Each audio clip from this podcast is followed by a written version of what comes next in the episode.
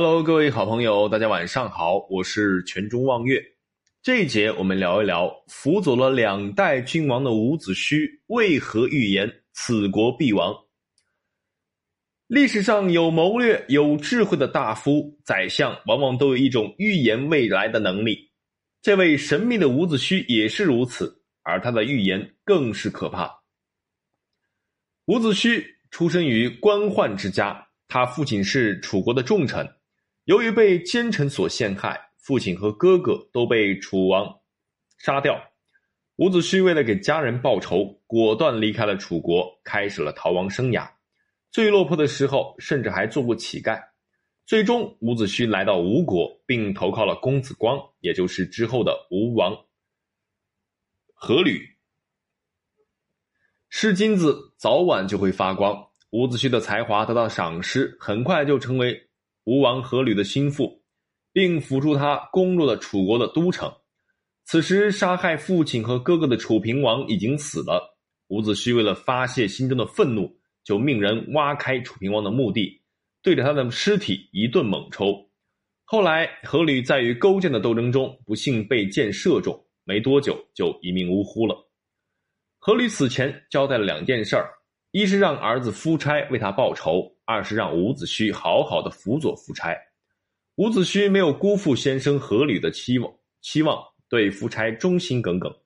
吴国的国力逐渐增强，并打败了越国，勾践成为俘虏。伍子胥建议趁机把吴越国灭掉，而且把勾践杀掉，这样就能一举两得，既为阖闾报了仇，又能扩大吴国的疆域。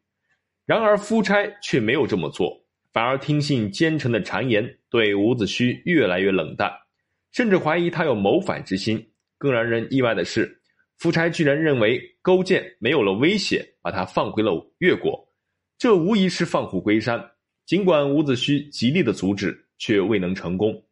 被勾践收买的吴国太宰伯嚭经常说伍子胥的坏话，夫差就起了杀心。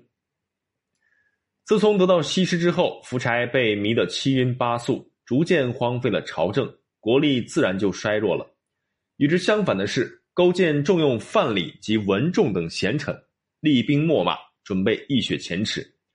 公元前四百八十四年，吴王夫差派人送给伍子胥一把宝剑，并不是作为一种赏赐，而是让他用此剑自我了断。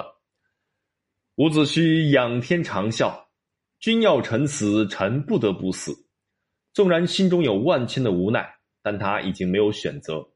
在挥剑自刎前，伍子胥对家人说：“待我死后，你们将我的眼睛挖出来，把它悬挂在城门上，我要看着吴国灭亡。”最终，勾践带兵打败了吴国。此时的夫差幡然醒悟，内心非常后悔赐死了伍子胥，他自己也自杀了。